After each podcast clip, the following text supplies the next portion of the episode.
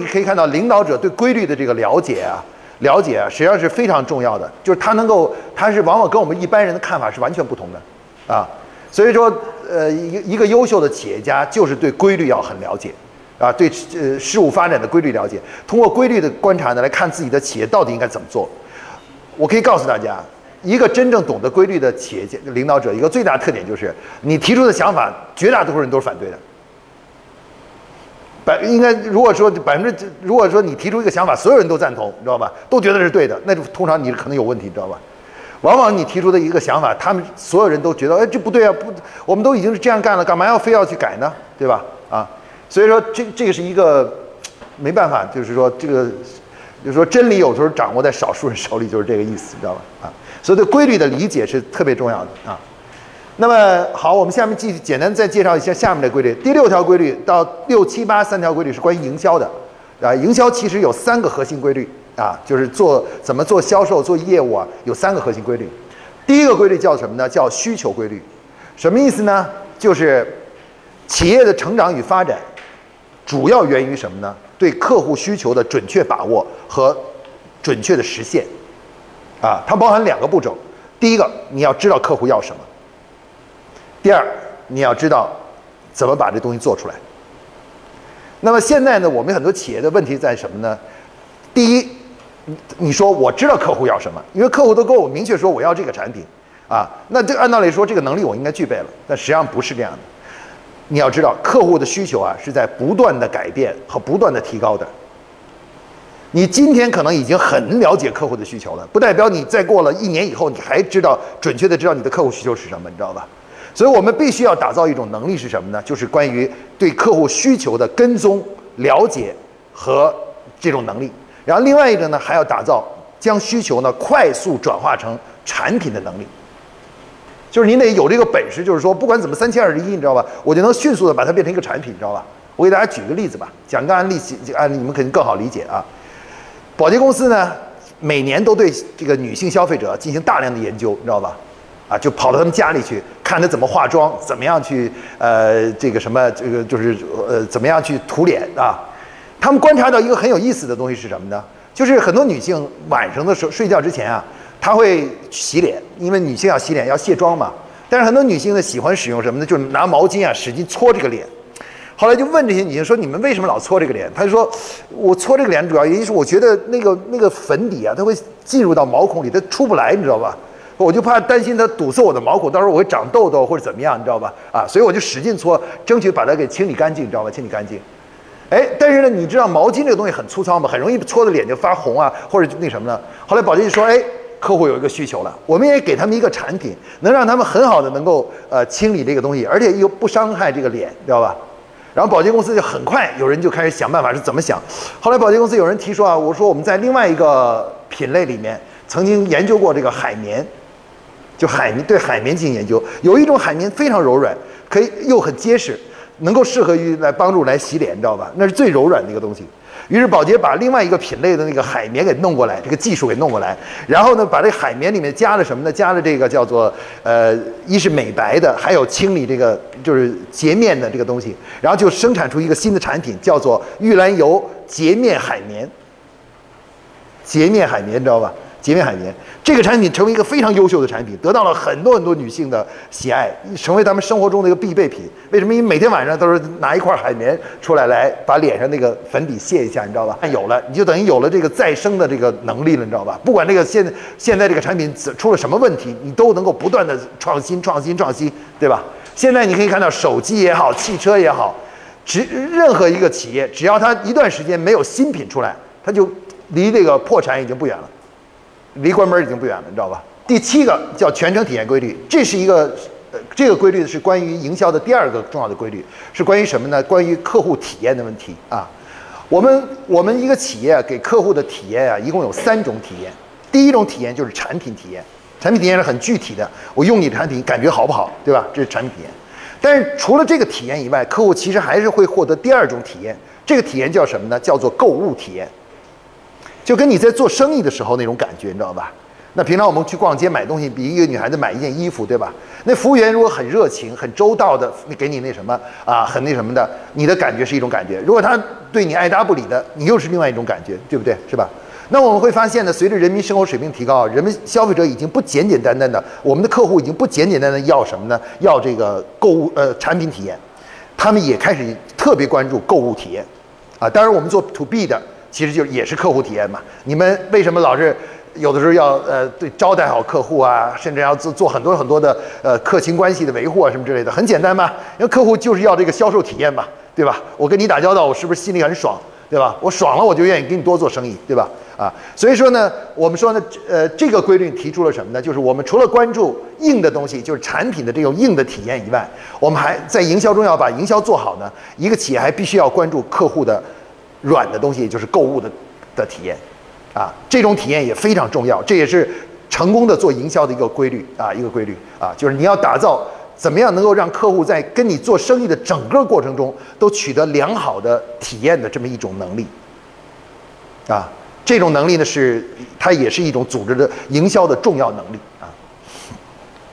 这个比较容易理解啊，我因为大家都是做销，很多人都做销售出身的，你们都知道怎么跟跟客户打好关系，你知道我们叫打好关系，对吧？其实打好关系就是全程体验嘛，就是让他跟你做生意，他是除了产品要好好以外，你跟你做生意的感觉要好，你知道对吧？所有销售人员都明白这个道理，你知道吗？对吧？啊，我们再来看看第三个啊，呃，在营销规律叫品牌化规律啊，这就涉及到我们刚才说的三大体验中的最后一个体验，客户买一个东西的时候。首先是产品体验，第二个体验呢就是购物体验，但是还有一个比这个更重要的体验，就叫做品牌体验。啊，那什么东西可以让客户开心呢？你会发现啊，当你买了一个名牌的时候，虽然你可能还没见到那个产，你可能还没拿到那个产品，没有这个那什么东西，甚至那个销售服务都很一般，但是你仍然不影响你的体验。比如说男性，你买一个奔驰。你买一个奔驰，就算你没没拿到那个产品，对吧？销售人员服务也一般般，对不对？但它不干扰你买，因为你你想要买奔驰的那种兴奋感。你说，哎呀，我要买一辆新的奔驰了，最新的奔驰，你知道吧？对吧？你就会感到很快乐，你知道吧？这种快乐是什么呢？就叫做品牌体验。而且人们是愿意花钱的时候呢，是最愿意为此而花钱的。也就是说，哪个品牌能给客户带来品牌体验的话，客户就愿意多出钱。啊，比如女性来说，名牌的包包，对吧？LV 的也好，那个 Gucci 的也好，就不说那个包包是什么，说我我给你生日送一个礼物，我要送你一个 Gucci，你知道吧？我不，你都不关心我送的那个那个包包那个具体的是功能是什么东西，Who care 那个东西？只要你保证送的我是送的是 LV 的就行，哎，是 Gucci 的就可以，你知道吧？对吧？你就已经很高兴了，是不是？对吧？很高兴了，而且你觉得这个是值得的，你知道吧？值得的，对吧？值得的。那这个呢，就叫做品牌体验。所以营销的最高境界就是做品牌，能够给客户创造一种品牌的快乐。就客户一听到你的牌子的时候，他他做跟你做生意的时候，他就有一种愉悦感，他一种开心的感觉，你知道吧？就跟我们买一个奔驰、买一个 LV 那种感觉，你知道吧？觉得哎，我很呃很兴奋啊！我觉得跟你做的生意很兴奋。那当你有了品牌的时候，客户甚至可以接受很高的价格，对价格是不敏感的，你知道吧？不敏感的啊。但是如果没有品牌的话，那客户就要跟你一分钱一分钱的抠价格，把价格抠的抠到死为止，你知道吧？对吧？啊，那这个呢，就是我们营销的第三个规律。其实营销规律呢，就围绕着三大体验展开的，叫品牌体验、产品体验、购物体验，你知道吧？三大体验，不管你是哪个什么行业，这这就是营销的成功的三大规律，就是能不能把产品体验做好。能不能够把购物体验做好？能不能把把品牌体验做出来？啊，三大体验能做都做出来，你企业一定很成功啊！啊，这就是营销的基本规律啊。大家可以看到，基本规律呢，它是足够的抽象，足够的概括，它是广谱性的，它是没有行业性的。你们不用担心说，在我这行业是不是这样的？所有的行业都是这样的，啊，这是绝对的，具有绝对的广谱性啊，通用性，知道吧？啊，任何一个行业都可以用这个思想啊。品牌化规律的，它的能力是最难打造的。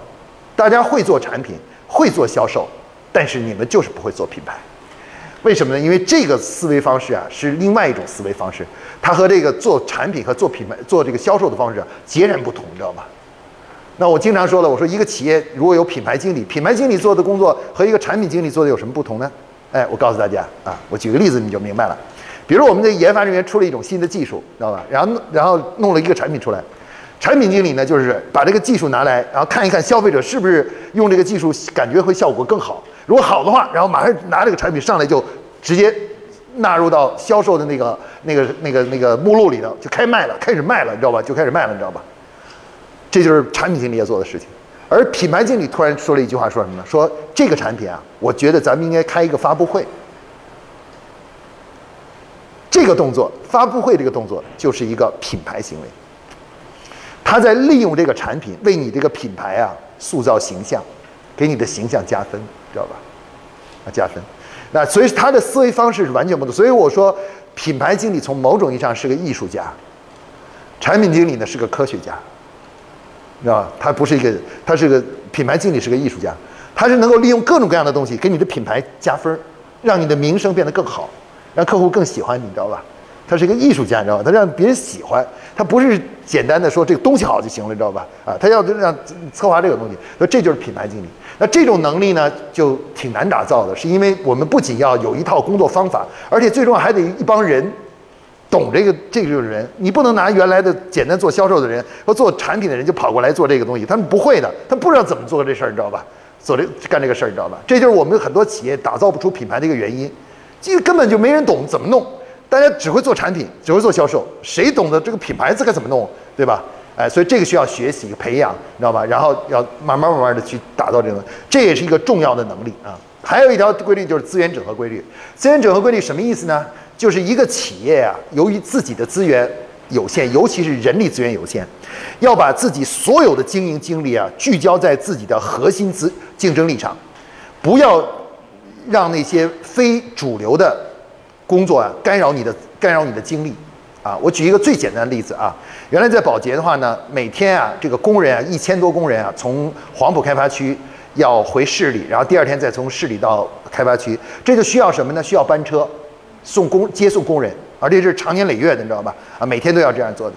那按照保以保洁的实力来说，买上三十台这个就是大轿轿子车，对吧？雇上三十个司机，对吧？然后就开啊，这一年下来不就可以解决这个问题了吗？对不对？但是保洁没有这样做，保洁怎么做呢？保洁是把这个这个业务全部都承包给广青旅，广州青年旅行社，到今天为止仍然这样的，一年付给广青旅是两千多万人民币。两千多万人民币买这个车已经绰绰有余了，你知道吧？买这个几十辆车，就是每年换一批都可以，都都能换，都换一批车，你知道吧？两千多万，你知道吧？对吧？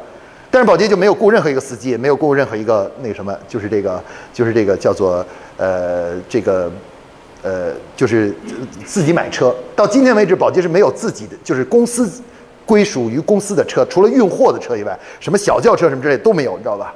都没有啊，全都没有。当时我们就很不理解，你知道吗？我说这么多钱直接买车不就完了吗？雇司机加起来也要省很多钱啊。然后当时我我问我的 manager，那 manager 跟我说一句话，他说：“他说你知道我你要弄清楚我们是干什么的。他说我们付这付给付给大家工资，是让你来做你你专业的东西的，你知道吧？那你在管理车辆上你专业吗？你管理司机上你专业吗？你不专业。你不专业的话，那如果我们买了车，我们是不是得雇一帮人来管这个东西？”啊车辆出了事故，你要不要处理啊？交通撞死人了，你要不要出问题啊？对吧？司机哪天出了什么事儿了的话，工伤了，你你要不要出？你要解决啊？对不对？你知道这要消耗我们多少精力吗？对不对？他说，他说，以保洁的逻辑来说，保洁认为这些所有这些不属于我们的专业领域的东西，全部外包，知道吧？那就包含了什么？比如说到今天为止，保洁的所有的在北京的、上海的以及广州的办公室，全部是租的。没有自己买的，啊，中国人，中国的我们企业家经常是，呃，做着做着觉得公司还可以，业务还可以，有点钱就把这办公室买了，你知道吧？保洁是不买。当然我就问为为什么咱们这么交这么多房租，干脆把它买了，绝对可以的是吧？对不对？他说，我买下来以后，万一我们哪天想要搬地方呢？那这个房产这个资产怎么办呢？我们是不是还得雇一帮人来帮我们经营和管理这个资产呢？还得把它租出去啊？还得收钱进来啊，这不是又在消耗我们的精力吗？对不对？所以这这个这就说明什么呢？宝洁把这个所谓的资源整合规律啊贯彻到底，他把所有干扰自己的核心竞争力的核心能力的东西全部排除出去，你知道吧？啊，都采用了什么呢？资源整合，就整合社会上资源。啊，当然这也是刚才我说的工业化的一种思想，一一种一种延伸，就是他说，在整个社会上，其实我们只是那个一个环节，你知道吧？我们并不需要什么都会，什么都都懂，你知道吧？我们只要懂自己这一块就可以了，其他交给别人去做，你知道吧？和别人进行协作，我们的组织才能获得最大最高效率。啊，刚才我们看到苹果也是，苹果到今天为止自己没生产出过一台任何一台手机，你知道吧？所有的手机都是富尔富士康生产的。绝大多数芯片都是别人生产的，他只抓住了几个，就是设计，就是手机的外观设计、内核设计、程序编制，就这几个，这三件他管，其他东西它所有的都是都是那什么的，都是外包的，你知道吧？啊，都是外包的。这就是什么呢？就是充分践行了资源整合规律，啊，这和我们现在国内的很多企业家的经营思想也是不一样的。我们就喜欢公司稍微有有点钱了，呃，买车、雇司机，然后这个买房。啊，然后就是那个什么，买买地、买厂、建厂房等等，我就喜欢干这个事儿，你知道吧？我们总觉得这样是那什么的啊，这样是最那什么的、最划算的、最划算的。但实际上这是错误的，这是不符合规律的，知道吧？这是不符合长期发展的规律的。国内有很多，你看，比如可口可乐也是一个资源整合。你知道，在国咱们中国，你喝的每一瓶可口可乐，没有任何一瓶可口可乐公司生产出来的，全都是代加工厂生产出来的。可口可乐只做两件事：第一，品牌授权；第二，给你提供原浆。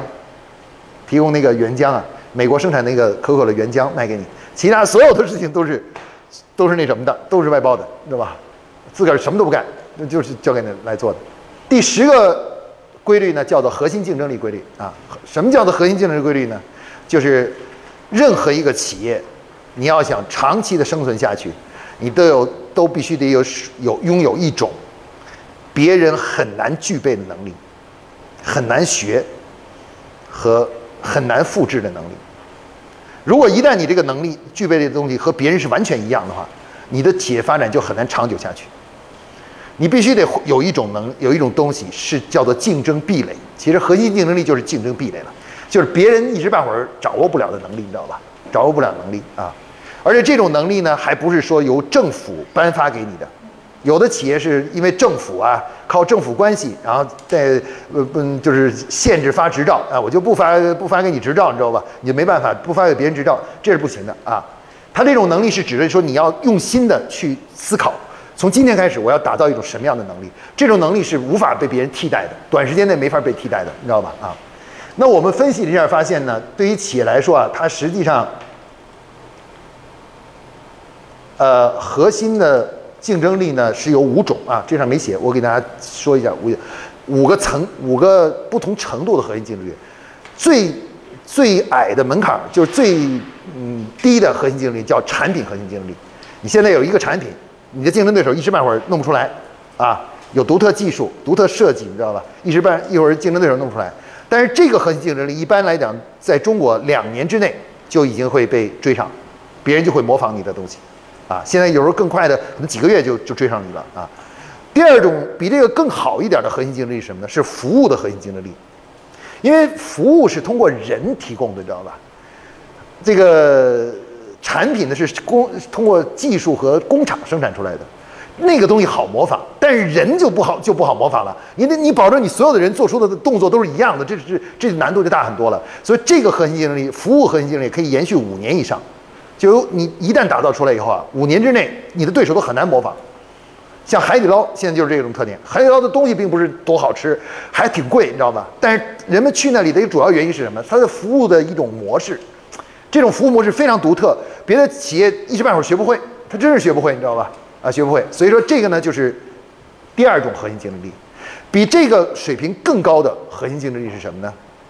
是这个企品牌的核心竞争力。就是如果你能够打造出品牌来，那这个核心竞争力就更大了，你知道吧？就是你已经打造出来一个，被客户认同的、有着明确理理解的一个牌子，那这个就不是一天到晚模。就是说，奔驰我就给你放这儿，你模仿个看看，你给我模仿，你能模仿出奔驰的感觉吗？你可以把我的车完全模仿过去，我制造的那个外形都模仿过去，你能模仿我那个品牌吗？你模仿不了，因为那个品牌绝对不是一天两天的。所以品牌来讲呢，一般能延续很长时间。一旦品牌打造出来，三十年、五十年都是问题不大的，你知道吧？啊，那比这个品牌还要更坚坚挺的核心竞争力是什么呢？是管理的核心竞争力，就是管人的能力啊，就是培养人能力。那当时有一个特别有意思的例子，就是什么呢？呃，可口可乐有一任总裁曾经说过，他说啊，你们可以拿走我们所有的资金、所有的厂房、所有的那个配方，连配方都可以拿走，你知道吧？是包括资金啊，人人也都拿都弄走，只要你留下可口可乐这个牌子，你知道吧？这牌子还是归属于我，说我就能在五年以后给你弄一个同样规模的公司出来，你知道吧？啊，宝洁的 CEO 听到以后就很不高，就就不认同啊，他他有就特地站出来说，他说我们是不认同可口可乐这个说法的，你知道吧？他说我们宝洁的说法是这样的，你可以拿走我们所有的资金、所有的设备、所有的配方、所有的技术、所有的人啊，不，所有的那个什么呃，所有的技术、所有的这个品牌都可以拿走，只要你把我们这现在这群人留在这里，就保洁这个团队留在这里，我们保证五年之后给你创造一个同样的宝洁出来。啊，也就是说，宝洁认为自己的核心竞争力不在品牌上，而是在什么呢？在人员上，人才、人才管理上。宝洁又称为叫做管理类领域的呃黄埔军校，为什么呢？因为所有的管理者他都是自己从大学生直接培养上去的。过去的八十呃九十年里面，从来没有从别的公司挖过任何一个高管到这到自个儿的企业里来，所有的高管都是从大学生培养起来的，就是全部校园招聘培养起来的。啊，像我这样离开保洁再回去都回不去了。他会说你你你这个被污染了，被社会污染了，你知道吗？你已经回不去了，你知道吗？啊，被社会污染了，你知道吗？啊，那这个就是更坚挺的核心竞争力啊。当然，比这个更强大的核心竞争力是什么呢？就是文化的核心竞争力。就是文化的核心竞争力是最难被替代的，你知道吧？啊，就像中国中国人。中华民族最大的特点就是，虽然我们经常被别人侵略啊，已经被侵略了好多次，你知道吧？但中华民族有一种能力是特别可怕的，就是不管你是蒙古人，你还是满族人，你还是什么人，只要你敢进入中国，最后你都会变成中国人。这就叫什么呢？这叫文化的同化能力，你知道吧？啊，就就都变成中国人啊！所以文化的核心竞争力是最可怕的，就是最持久的，一般都是百年甚至千年的，啊，像基督教。它其实就是一种文化，你知道吧？就西方社会整个的这个是真正的最可怕的东西，什么？就是基督教嘛。它基督教的这个理念，使得这个整体的这个就是这个呃所有的东西都能够统一在一起，你知道吧？那西方人为什么在一起很很舒服，跟中国人在一起就很难受？是因为他们生活在基督教的文化下的，是那种文化呃打造的一个体系，你知道吧？所以他他们就是那什么？所以文化是最强大的竞争力，但是时间也是最长的，需要打造起来最难的。啊，所以企业呢一般都是从先打造产品的核心竞争力，到服务的核心竞争力，到进一步到品牌的核心竞争力，做到这儿以后呢，再等一等，然后再开始花较长的时间去打造组织的核心竞争力啊，对人的管理的核心竞争力。这个呢就是我们说的核心竞争力规律啊。第十一条呢叫劳动价值规律，这个价值是什么意思呢？就是说在我们一个企业所处的行业里面，它是一个实际上一个产业链，产业链里面的话，它一般都是 U 型的 U 型曲线。产业链的两端啊，一个是技术原料端，另外一个就是营销端。这两端呢是盈利最高的，就是换句话说，一个人干了在干这样的工作，他创造价值是最大的，你知道吧？最低端的就是生产端，生产端是这个创造价值最少的，知道吧？一个我们现在研研究表明，一个真正合格的技术人员呢，他的投你给他的工资和他的产出的比例是多少呢？是一比十左右。就是你给他一份的工资，他给你创造价值是十，你知道吧？当然是合格的了啊。一个管理人员呢，大概是一比三，就一个合格的管理人员，你给他一份工资，他给你创造价值是三，你知道吧？三的价值。但是如果是一个工人的话，就是一个普通的工工作的工人的话，他给你创造价值，大概是一比一点一。也就是说，你给他一万呃，不是一呃，比如说五千块钱工资，他只能给你一个月干下来，只能给你创造多创造五百块钱出来，知道吧？剩下的都都他没办法，他他那个你给他的工资和他的劳动基本上就是一比一的，差不多一比一，你知道吧？啊，所以他们这就叫劳动价值观。那我们一个企业从这个上来看，那我们应该打造一个什么样的企业呢？当然，我们应该打造一个处在劳动价值这个曲线的两端的，对吧？要么以技术人员为核心，对吧？技术人员为核心，要么以这个管理营销人员为核心，对吧？这两端是我们最理想的位置。相反，如果我们走到了这个底部的时候，我们就会变得很辛苦。知道国家现在这个五险一金你买齐了，立刻这样的企业就亏损了，对吧？呃，那国家税收稍微一点变化，你又亏损了，你知道吧？原材料一上涨，你马上又亏损了，你知道吧？亏损了，那这这都是生产企业常见的是问题，对吧？但是这对于营销企业来说根本没这个问题，对技术企业来更没有这个问题，你知道吧？这根本都不是问题，你知道吧？这这个不会遇到这种挑战，对吧？啊，所以说呢，劳动价值观就阐述呢说，如果你想把企业长期发展下去，尽可能的要让自己的那个位定位啊向上游去走，不要向下游走，不要你本来是做的挺高的，你还拖自个儿去建厂。现在我们很多企业都这样，这边弄弄完自个儿去跑下去建厂，又又背上一个包袱叫生产这个包袱。明明外面有人能够生产，然后自个儿就想赚这个生产这点钱，你知道吧？就自个儿开个厂，这就是什么呢？这是开倒车路，就是违反规律的，你知道吧？就等于从高劳动价值高的部分向低的部分去走，你知道吧？啊，你开始的时候你可能觉得自个儿赚了，但很快你就会发现这是一个非常错误的决定，你知道吧？好，这个呢就是我们说的第十一条规律，第十二条规律呢叫做科学平衡发展规律啊。其实这个规律是什么规律呢？说白一点呢，就是咱们中国古代说的最重要的一个规律，叫阴阳规律。啊，这个世世界上任何事物的发展呢，它之所以能生存和发展，都是因为平衡的缘故。啊，比如人体，人体它就是平衡，对吧？你说你太虚了也不行，但是你太实了也不行。太实就叫上火，对吧？太虚了就叫阴虚，对吧？阴虚阳虚，对吧？叫虚。虚了也不行，实了也不行，燥了也不行，湿了也不行啊！燥了也不行，要的是什么呢？就是平衡啊！而且我们中国人还发明了一个叫五行平衡，对吧？金木水火土五行平衡，知道吧？五行的平衡。那平衡呢，确实是这个世界的最本源的一个规律，一个本源性的规律啊！这个本源的规律是什么意思呢？就是说，任何事物的发展都需要内外兼修。对于企业来说呢，所谓的平衡发展，第一个重要的平衡发展就是什么呢？就是销售和管理的平衡。管理代表着什么呢？代表你的能力，你这个组织到底能干啥呀？你能干什么事儿啊？营销代表什么？就是你具体面临的挑战要做的事儿是什么，对吧？比如现在这里放着一块大石头，说是两百两百公斤的一个石头，对不对？啊，我让林总，现在我说林总，你给我搬起来，把这搬起来，你知道吧？无无论林总。怎么怎么怎么想，他就算把这石头搬起来了，最终也会伤到他自己，对不对？他唯一的办法是什么呢？就是回去练，先练上一个月，你知道吧？等练了一个月，举了不少杠铃的时候，然后再想办法来搬的时候，那时候你发现能搬起来，而且还很轻松，你知道吧？很轻松，对吧？那么现在企业呢，其实也是面临这个问题。我们面临有经常面临一个业务，这个业务在在这摆的时候，你会发现的时候，你发现你这个能力是做不到的。有的时候，你一个企业来找你，你你心有余而力不足，你实在是接不了这样的业务，你知道没有？对不对？但有的企业就勉强去接，结果最后呢，可能会破坏了自己的信誉，呃，和品牌，你知道吧？啊，所以说呢，我们的企业在发展的时候呢，一定要保证的就是自己的能力和自己的业务之间的一个平衡发展。那在企在我们未来的这个企业管理中怎么去安排这些事情呢？我们在战略管理中就提出了一个重要的思想，叫做什么呢？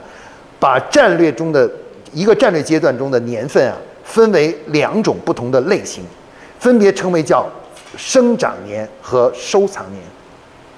生长年呢，重点做营销，不要老是动组织，弄组织那个东西，就是等于说重点在营销上，啊，收藏年呢，重点在什么呢？重点在组织上，在管理上。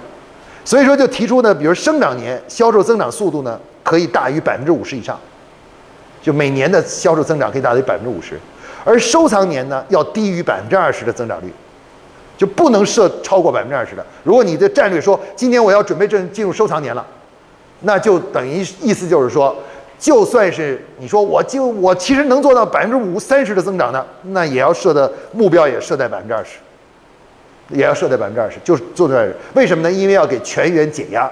告诉他们说，不要，今年我们的重心开始开始要建流程啊，培养人才啊，提高专业水平，加提高员工的素质，你知道吧？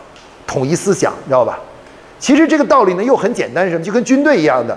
军队什么叫军队的生长期？你就出去打仗嘛，你去打仗就叫生长，就打仗，对不对？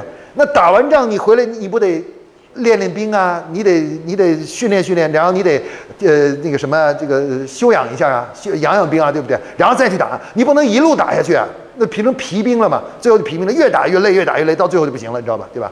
所以说呢，这个规律呢就指出什么呢？就在我们在战略的工作的排布的时候呢，一定要把不同的年份呢给不做出不同的定义。有的年份就是要专心的做，多把精力放在组织上；有的年份呢，就是要把精力放在营销上，你知道吧？要有侧重点，而不要一味的就是一种模式就一直发展下去啊！要有张有弛，你知道吧？有张有弛。所以这个规律呢，就是告诉我们说，人就是任何事物的发，就是组织的发展都要这样做啊！把业务，就我们的销售工作、业务工作和我们的组织工作呀，分呃平衡的来发展啊！做做业务，然后抓抓管理。再做业务，再抓管理，你知道吧？像华为今天能到今天，你们仔如果仔细看一下，任正非只要站出来讲话，他讲的所有的东西都是跟管理相关的。从来任正非出来是不讲业务问题的，不讲任何业务问题，说我们未来的发展方向是什么，我们的业务模式是怎么样的，从来不讲。任正非只干一件事，出来就是讲管理啊。最近我们这个不能让那个什么雷锋吃亏啊。啊，那个那个不能那个什么，我们不养这个大白兔、小白兔，你知道吧？这个什么对吧？啊，都都在讲这个东西啊。我们要怎么样？反正你看，呃，华为的冬天来了等等，一切都是什么呢？都是讲管理。因为华为任正非知道，业务营销啊，大家都会做，你知道吧？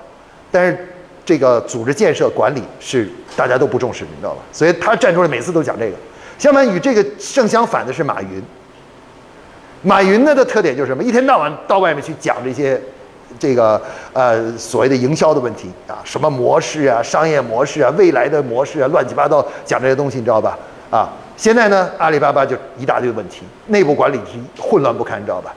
啊，所以他现在这个盘子他已经 hold 不住了。还是说，现现在淘宝和阿里巴巴盘子，他们已经现以他们现在的组织水平，他已经开始越来越举步维艰，hold 不住这个这个东西了，你知道吧？啊，所以市值也是严重的缩水，啊，从八千多亿美金降到了现在只有两千多亿美金，知道吧？啊，市值啊缩水了四分之一，缩水四分之一，这就是什么呢？失失衡的一个特点。这个 OFO 啊，我举了这个 OFO 的例子，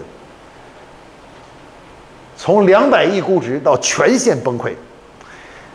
OFO 这个企业其实可以说它是抓到市场机会了，它真的是第一个。看到了共享单车的这个市场，你知道吧？而且也是最早期进入的。我们不得不承认，它是抓到了这个当时的一个蓝海，而且是成拼命成长的一个市场，对不对？对吧？啊！可是为什么 OFO 也好，摩拜也好，到最后全完了呢？这就是刚才我说的，你只看到了那块石头，你没掂量掂量你自己有没有这个搬起这块石头的力量，你知道吧？如果当时他们。掂量掂量自己的力量呢，他们可能就在某些城市发展，而不是一下在全国铺开。结果他在全国铺开了以后，他整个团队根本就管理不了全国一百多个城市的这共享单车的维护运作，根本就管理不了。每天无数的客户电话打进来，你知道吗？就问你，哎，这车怎么开不了啊？这扫码没用啊？那个东西怎么弄啊？等等，哥，那个东西我锁不上什么之类的。他们根本就没想到，根本是对付不了的。如果但是他如果当时他们只开了十个城市，他们就那什么了，他们就没问题了，肯定就慢慢慢慢发展起来就成功了，你知道吧？对吧？但他们想的肯定是什么呢？哎呀，我要占领这个市场，我不能让别人吃这一块东西。他们就忘了一件事情：你有这个能力吗？你吃得下去吗？这个，对吧？所以说呢，这就是失衡发展，就是忘了自个儿的能力了啊。企业也是一样啊，要牢记一点就是什么呢？自身能力和业务是要保持平衡的，啊，能力不到不要去做那样的业务，知道吧？啊，最后一个规律啊，就是关于叫利他规律啊。利他规律呢，讲的是什么呢？其实就是这个说白了也很简单，就是什么呢？就是在商业活动中啊，说白了，我们每个人做生意出发点都是什么？都是为自己。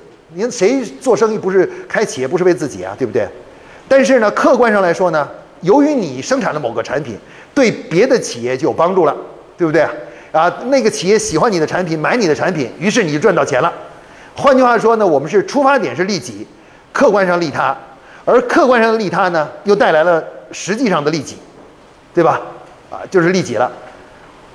知道这个道理以后，你就你就明白一个道理。其实啊，一个企业要想真正长久下去啊，最重要追求的终极状态是什么呢？就是终极的利他，就是让所有跟你合作的人、跟你一起工作的人，都觉得能够有利可图，能赚到钱，能够有发展，有发展，你这个企业就能够持久发展下去。也就是所有人都喜欢你啊，你有一天你想倒闭都很难倒闭，因为他们太喜欢你了，都不允许你倒闭的，你知道吧？啊。那么这个利他呢是什么呢？是我们所有前面规律共同努奋斗的一个目标啊！其实企业最终的目标是什么呢？就是让所有与自己有相关利益相关者呢都能得到好处，你知道吧？啊，那么这个里面我们的利益相关者有哪些呢？有四五个利益相关者，每个企业。第一个就是我们的客户啊，客户肯定是第一个了，你让客户满意，对不对？第二个是什么呢？就是我们的股东，股东不满意。你这个企业也很很难长久做下去。第三个呢，就是我们的员工，员工得对你满意，在你这里工作，他有收获，呃，收入也好，而且最后有成长，哎，他就能成长下去。第四个是什么呢？我们的伙伴，上下游伙伴，我们的供应商，我们的代理商，这都是我们的伙伴，你知道吧？他们要是能够赚到钱，他们就会积极的帮你推广产品，积极的给你供货，积极的给你研发技术，你知道吧？技术出来。但是他们如果要是赚不到钱呢？你把他们家都压得很狠，最后他他们的盈利率很低呢，他们就不愿意跟你合作了，对不对？然后最后一个就是什么呢？就是社会，啊，社会就是政府啊，周边的社区啊，他们得喜欢你，对吧？他们要不喜欢你，你也很难长期做下去啊。之前这个刚才我说的马云就是这样的，他搞那个蚂蚁金服，啪一下政府就来了，就是反垄断那什么的东西了。为什么？因为你虽然你可能是利益员工啊，或者说利益股东。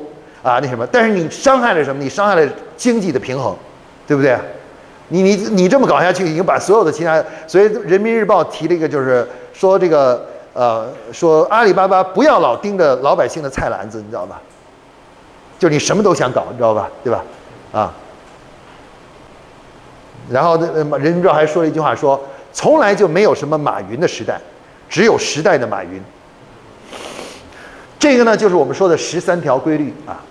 好，最后呢，我给大家简单说一下呢，这十三条规律啊，是可以通过对十三规律的深入的分析啊，转化成什么呢？转化成我们的这个就是呃战略的啊。其实我们在做战略的时候是什么意思呢？我们就是对着这十三条规律，一个一个一个的问自己，说我到底有没有践行这个规律？